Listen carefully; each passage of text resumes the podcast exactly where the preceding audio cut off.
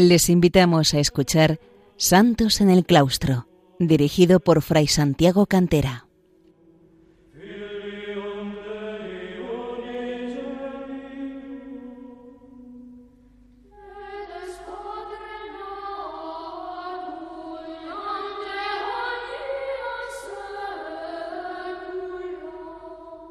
Bienvenidos, queridos oyentes de Radio María, a un programa más de Santos en el Claustro, el programa dedicado a los santos y las santas que han brillado en la vida monástica a lo largo de los siglos. Hablábamos la semana pasada de San Patricio, evangelizador de Irlanda, y de los santos monjes irlandeses. Veíamos cómo habían arraigado eh, los principios de la vida monástica en la tierra irlandesa, configurándose junto con la sociedad celta y habían llevado a esas tierras a una fidelidad grandiosa a Cristo, con un modelo monástico que eh, muestra, por una parte, el estilo anacorético eremítico, es decir, el de los ermitaños, por otra también el de los cenobitas, aquellas comunidades de vida común, tanto hombres como mujeres, al igual que entre también hubo ermitañas, y eh, también esos monjes eh, que se dedicaron a la misión y a la peregrinación a causa de Cristo. Nos vamos a fijar hoy en tres de estas figuras, San Kevin de Glendalough, San Enda de Ainismore y eh, San Brendan o San Barandán, porque nos ofrecen una imagen eh, de esos modelos. San Kevin de Glendalough eh, es conocido también como San Coengem. Coengem es propiamente el nombre gaélico, es decir, el nombre celta irlandés. Kevin viene a ser más una forma más anglosajona, más inglesa. San Coengem o San Kevin fue uno de los, de los grandes santos monjes celtas irlandeses, nacido hacia el año 498. Según parece, fue muy longevo, y hay quienes incluso le llegan a dar hasta 120 años eh, diciendo que pudo morir en el año 618. En el lugar donde pasó la mayor parte de su vida como monje, como monje llamado Glendalough, que en gaélico significa el Valle de los Dos Lagos, quedan las ruinas de la iglesia, dos torres, una de ellas mide 33 metros de altura, son los clontets, que, o las grandes torres de las iglesias eh, irlandesas, y también quedan otras partes del monasterio en un precioso valle en las montañas de Wicklow, al este de Irlanda, y no lejos de, de Dublín, de la actual capital del país. Ya sabemos, como dijimos en el programa anterior, que en Irlanda dado que no había sido una tierra romanizada y había permanecido toda la herencia celta eh, impoluta, no había eh, ciudades, sino pequeños núcleos de población y una organización social en tribus y clanes. El nombre en gaélico, Coengem, significa de nacimiento noble o apacible. Y es verdad que era de familia noble, mas aún pertenecía por sus dos padres a la familia de los reyes de Leinster, cuando Irlanda estaba repartida en varios reinos. Fue bautizado por San Cronam y luego lo educó San Petroc de Cornualles entre los siete y los doce años. Y después estudió en el monasterio de Kualan bajo la dirección de su tío Eogoin, que había fundado ese cenobio, ese monasterio de monjes que viven en comunidad. Entonces fue cuando se hizo monje y visitó varios monasterios e incluso viajó hasta Roma. Desde allí volvería más tarde con muchas reliquias de santos y se asentaría en el bosque de Glendalough. Entre las anécdotas más famosas, que se cuentan de él, eh, hay una que narra que cuando era joven y quería entregarse del todo a Dios, una chica muy hermosa que se llamaba Kathleen se enamoró de él. Coengem, Kevin, se retiraba a los bosques a rezar, y ella en una ocasión le siguió, sin que él lo supiera, para tratar de atraerlo hacia ella, e incluso a que pecara carnalmente con ella. Cuando la vio y se dio cuenta de que ella quería que él se enamorase de ella, que abandonase la idea de vivir como monje y que además quería hacerle pecar, él se arrojó a una zona de ortigas, para que el fuerte picor de éstas le quitara la posible tentación de pecar, y a continuación cogió un puñado de ortigas y fue a darle con ellas a la muchacha. Entonces Kathleen se dio cuenta de que había actuado mal y de que se dejaba tentar por el demonio, se arrepintió y pidió perdón. Él se retiró a partir de aquel momento a vivir en una estrecha cueva a escondidas de los hombres para dedicarse solo a amar a Dios. Y ella, Kathleen, también se retiraría para dedicarse a Dios y llegaría a ser una verdadera y gran santa irlandesa. Se dice también que el rey O'Toole, habiendo oído hablar de la santidad de Coengem o Kevin, le mandó unos mensajeros para que le preguntaran cómo podría hacer que un ganso que tenía y al que quería mucho y que se había hecho ya viejo, rejuveneciera o se fortaleciera, porque ya no podía volar. Coengem, Kevin, le dijo que le haría volar y le pidió que le regalara la tierra en la que el ganso volase para fundar en ella un monasterio. El rey pensó que el ave no podría ir muy lejos y aceptó la propuesta de San Kevin. Coengem o Kevin tocó el ganso y éste rejuveneció y voló sobre el valle entero de Glendalough, así que el rey hubo de entregárselo entero al monje, que dio comienzo allí a un gran monasterio. A partir de ese momento comenzó a existir allí uno de los monasterios más importantes de todo Eire, de toda Irlanda, Allí vivió Kevin algunas temporadas como monje de la comunidad y como abad del monasterio, y otras veces se retiraba a vivir como monje ermitaño, solitario, en un árbol o en una cueva en el bosque. También se dice que los animales se acercaban a él con paz absoluta y que él los recibía y los trataba como amigos, sin miedo de ellos. De hecho, una de las representaciones típicas de San Kevin aparece con algún pajarito. Por eso se llamó Bosque Santo a este bosque. Desde Glendalough se fundaron otros monasterios más en Irlanda, lo cual refleja la importancia que llegó a tener. Y una de las cosas más bonitas que se sabe de Coengem o Kevin es que tenía una gran devoción a la Santísima Virgen María y por eso dedicó una iglesia a la Madre de Dios. El segundo monje eh, que vamos a ver es algo anterior, es Sanenda de Ainismor o de Aram. Eh, que vivió aproximadamente eh, entre el año 450 y aproximadamente el 530. Sanenda, al parecer, había sido un guerrero valiente o incluso era el jefe o rey de clan en Oriel. Tenía una hermana, Santa Fanchea, que era abadesa de un monasterio de monjas en Killeney. Según cuentan, se enamoró de una chica joven que se preparaba para ser monja y quiso casarse con ella, pero ella murió de repente y entonces él decidió cambiar por completo su vida, renunció al trono y a la gloria que el mundo le ofrecía para llorar la pérdida de esta muchacha. Cayó en la desesperación, pero cuando lo estaba pasando tan mal tuvo una visión. Un hombre extraño le habló de una isla, la isla de Ainis, Ainismore, en las islas de, Ara, de Aran, afuera de la bahía de Galway, en la costa occidental irlandesa, donde le dijo que encontraría la paz. Además, su hermana Santa Fanchea le fue haciendo comprender que nada de aquello en lo que había puesto hasta entonces su corazón podría darle la plena felicidad, ni el poder, ni la gloria humana y la fama, ni un amor solo humano como el de la chica de la que se había enamorado. Santa Fanchea le decía que sólo Dios podría de verdad hacerle del todo feliz. Después de esto, Edda fue en peregrinación a Roma y allí se ordenó sacerdote. En Britania, ya de vuelta, conoció la vida de los monjes en el monasterio de Rosnat y de allí volvió a Irlanda, construyendo algunas iglesias en Drogheda y un monasterio en el valle de Boyne.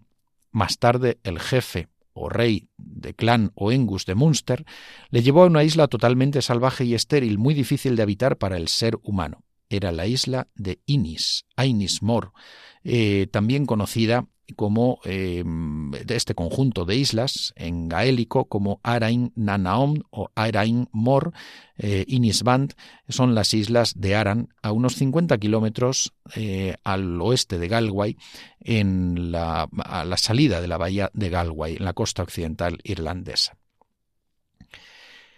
Entonces Enda recordó la visión que había tenido años antes y comprendió al instante que esa isla respondía a su ideal para ser monje, pudiendo llevar una vida de total austeridad y sacrificio, dedicada a la oración, al trabajo manual, al ayuno y al estudio de la Biblia o Sagrada Escritura, y fundó un monasterio para los monjes que quisieran compartir con él esa vida. Desde entonces los monjes de este monasterio no encenderían el fuego para calentarse cuando hacía frío en las celdas donde vivían, porque Sanenda dijo que no se puede sentir frío en los corazones que arden por el amor de Dios. La costa occidental, occidental irlandesa es fría, pero sobre todo está expuesta muchas veces a los vientos y tempestades que vienen del océano Atlántico. Los primeros monjes que fueron con Sanenda a Inismor vivieron casi todos en cuevas, porque él les enseñó a buscar a Dios en la dureza de esas cuevas, de las rocas y de esa tierra que es estéril a consecuencia de esos rudos temporales que llegan desde el mar por el oeste. Sanenda les enseñó a amar este severo paisaje para imitar a Jesús, que nació en un pobre pesebre y murió en una áspera cruz para salvarnos del pecado. Cuando Sanenda llegó a la isla alrededor del año 484, no habitaba en ella casi nadie, porque era muy poco apta para la vida del hombre repartió la isla en ocho partes para favorecer la vida de aquellos monjes que quisieran dedicarse a buscar a Dios en la soledad y así construyó en cada una un lugar de refugio, es decir, una ermita a la que pudieran retirarse los monjes que desearan vivir como ermitaños durante un tiempo o para siempre. Gracias a Sanenda, que murió hacia el año 530, Ainismor se convirtió en una isla que iluminaría otras partes de Irlanda por la gran cantidad de santos monjes que en ella vivieron y que de ella salieron para ir a otras partes y predicar el Evangelio.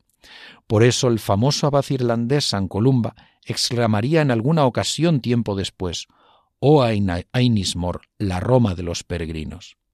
Algunos de los discípulos más importantes de Sanenda fueron San Cirian de Clonmacnois y San Finian, y en ciertos aspectos también lo fueron San Brendan, San Columba y otros abades y monjes.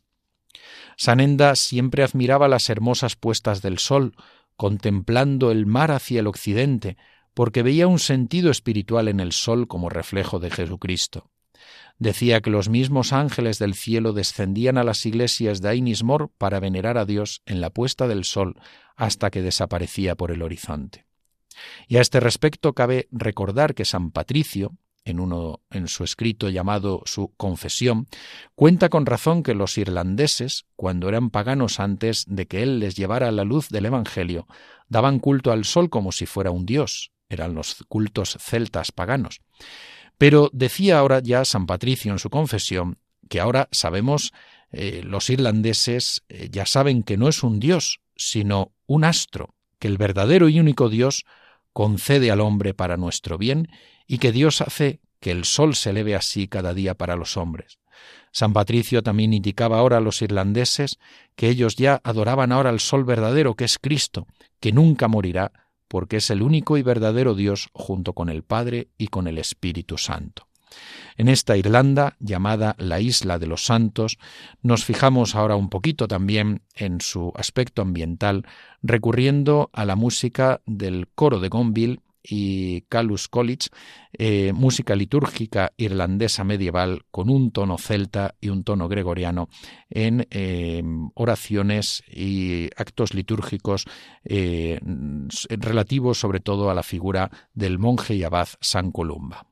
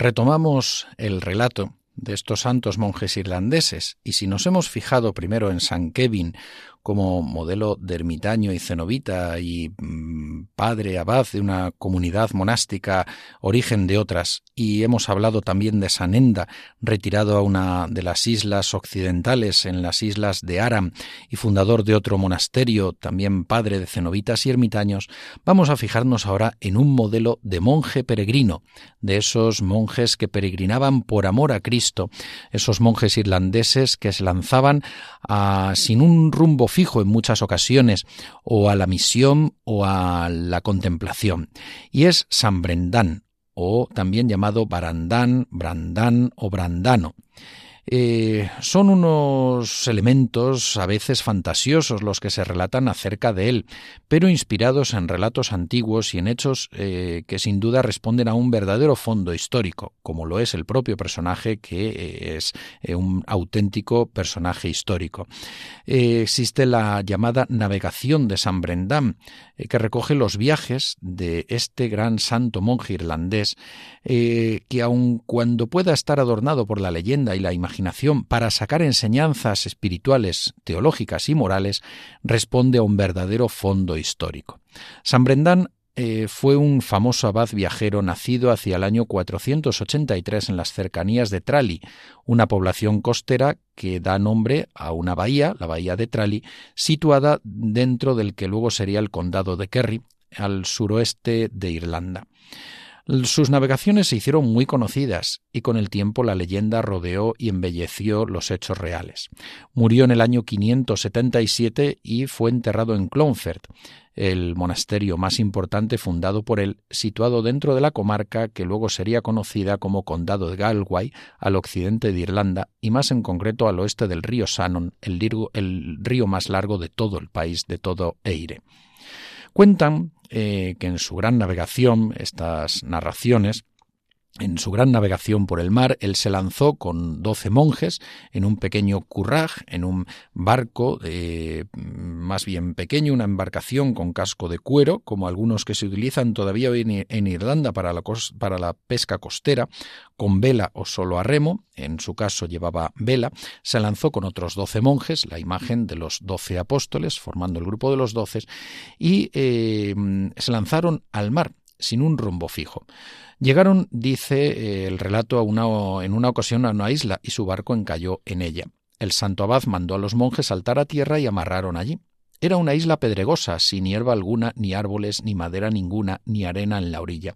Era muy curiosa, desde luego. No era grande y no había habitantes. Los monjes pasaron la noche en ella, dedicados a la oración y al canto de las vigilias nocturnas. San Brendán sabía qué isla era, pero no se lo quería decir todavía. Al amanecer, el santo abad ordenó a sus monjes que cada uno celebrara una misa en la isla, y así lo hicieron. Él también celebró la Santa Misa improvisando unos altares en ella. Después bajaron los alimentos para comer y encendieron una hoguera para calentar la comida en un caldero. Cuando empezó a arder el fuego, la isla comenzó también a moverse cada vez más y los monjes corrieron hacia la nave, pidiendo al santo abad que les protegiera. Era una isla volcánica y el volcán entraba en erupción, era un terremoto que podía pasar. Los monjes estaban atemorizados, pero San Brendán les fue ayudando a subir de uno en uno al barco, tendiéndoles la mano para eso. Entonces, una vez dispuestos todos, el barco se separó de la isla y ésta se fue alejando de ellos hasta que desapareció, y San Brendán les explicó lo sucedido, diciéndoles Hijos, no os asustéis, pues Dios me ha revelado esta noche, a través de una visión, el misterio de este hecho. No es una isla el lugar donde hemos estado, sino un pez, el más grande de todos los que nadan en el mar. Siempre está buscando unir su cola a su cabeza y no puede por el tamaño. Tiene el nombre de Jasconio. ¿Era Jasconio una ballena? Se ha dicho eh, si era una referencia a una ballena, porque no existe otro animal marino más grande que la ballena, pero el caso es que el relato de la navegación de San Brendán dice eh, que el lomo era pedregoso, y eso parece más propio de las escamas de un pez que de la piel de una ballena. Y como es lógico, en este relato, entre la realidad y la leyenda, eh, a Jasconio le dolió el fuego sobre su espada y empezó a moverse hasta que se sumergió bajo el agua y así se apagó. Antes estaba tranquilo, quizá descansando. Sobre todo estaba tranquilo porque Dios lo había tranquilizado cuando los monjes rezaban de noche. Jasconio estaba tranquilo y en paz, y cuando los monjes celebraban una misa pero al arder el fuego sobre él le dolió. Eh, un relato eh, que está, pues, evidentemente entre lo, lo maravilloso, eh, milagroso o lo, legendario, pero que lo que revela en cualquier caso en las navegaciones de San, de San Brendán es el valor de la oración y de la Santa Misa. San Brendán y sus monjes se convirtieron en peregrinos por Cristo, sin rumbo ni meta fija. Su único destino era alcanzar la vida eterna con Dios en el cielo. Tenían las velas en buen estado, pero el abad les ordenó dejarse llevar por el viento sin remar y sin utilizar el timón para que sólo Dios les condujera donde él quisiera. El primer sitio importante al que llegaron eh, fue eh, una, una, isla. Va recorriendo, la navegación de San Brendán va recorriendo toda una serie de islas. Él había visitado a Sanenda, a quien nos hemos referido antes en el monasterio de Ainismor, yendo en otro barco más pequeño antes de construir esta nave con la que irían todos en su largo viaje serían doce como los apóstoles. Pero ya en el largo viaje, el primer lugar importante al que llegaron fue una isla situada hacia el oeste, según dice la narración, a la que arribaron después de cuarenta días de navegación, como las cuarenta, los cuarenta días y cuarenta noches de Jesús en el desierto, los cuarenta días de mm, recorrido de Elías, los cuarenta años eh, de Moisés en el desierto. Allí, cuando ya casi no les quedaban alimentos, llegaron allí y les costó encontrar un sitio donde atracar el barco, pero al final lo hallaron. La isla era misteriosa, les costó tres días encontrar un puerto, y al desembarcar no encontraron habitante alguno, salvo un simpático perro que les guió hasta una ciudad que parecía abandonada. No había nadie, pero encontraron todo dispuesto para recibirles, hasta una habitación con lechos y cojines para cada uno y agua para lavarse, y también una mesa preparada con manteles, un, un pan blanco maravilloso para cada uno y peces. El demonio intentó tentar a un monje para que pecara robando, pero el santo abad lo descubrió y venció al diablo. Y cuando ya se iban de la isla, de repente apareció un joven con un cesto lleno de panes y una ánfora de agua para el viaje. Fue la única persona que encontraron en aquella misteriosa isla que parecía preparada solo por Dios para acogerles en su larga travesía cuando ya estaban casi sin provisiones.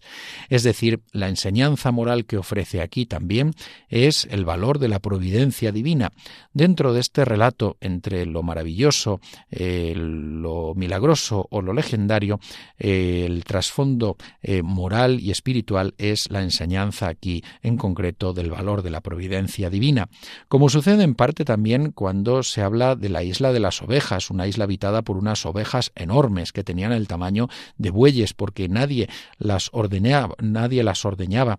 San Brendam trató de alegrar a sus monjes indicándoles que en esa isla celebrarían los días mayores del año cristiano, es decir, entre el jueves santo y el domingo de Pascua o resurrección.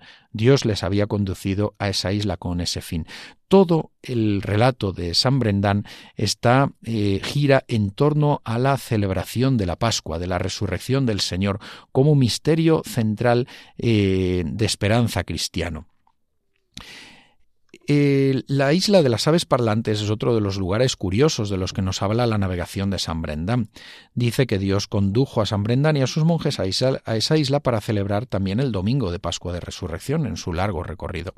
Era una isla que se veía muy verde y frondosa en su naturaleza, con un pequeño estrecho que la separaba de otra isla. Estaba cubierta de hierba, flores y bosque.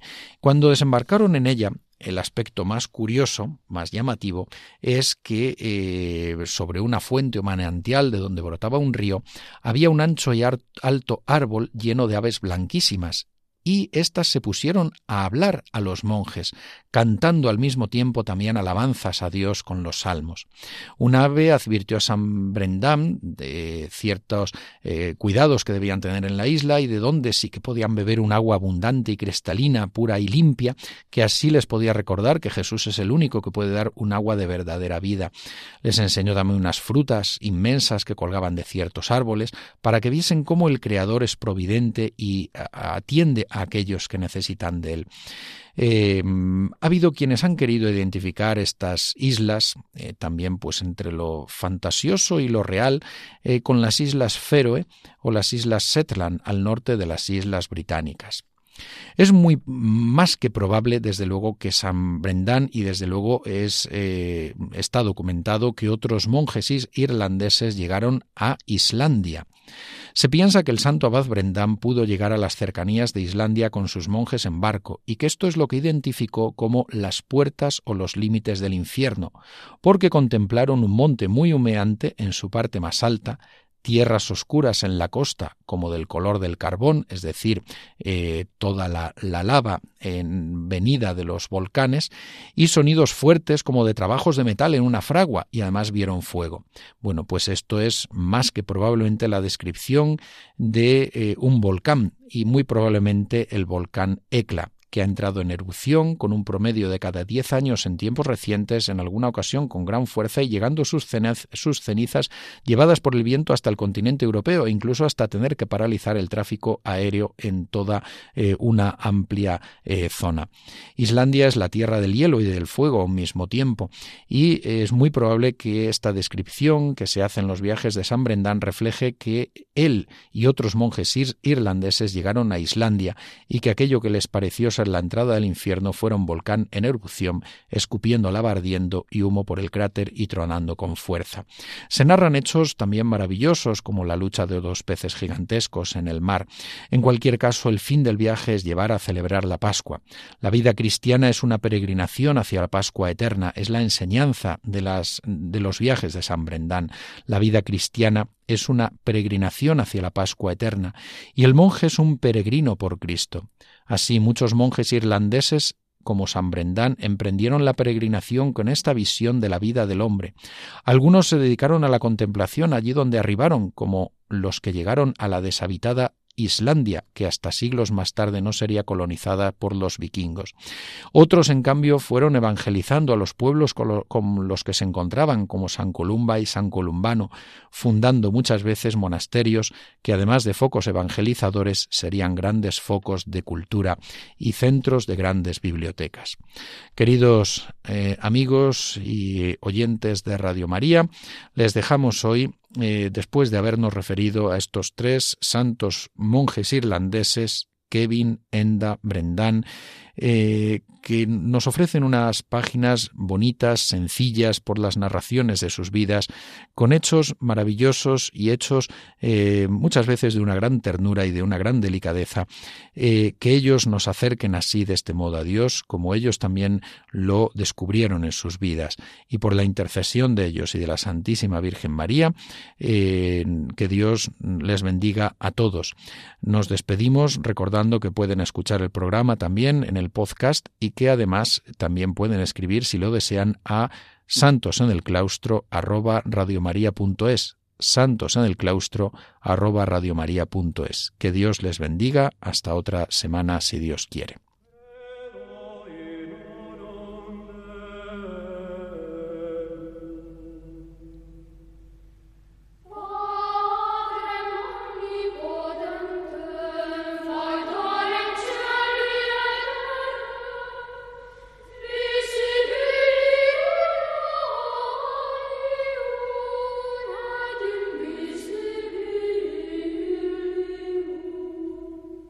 Han escuchado en Radio María Santos en el Claustro, un programa dirigido por Fray Santiago Cantera.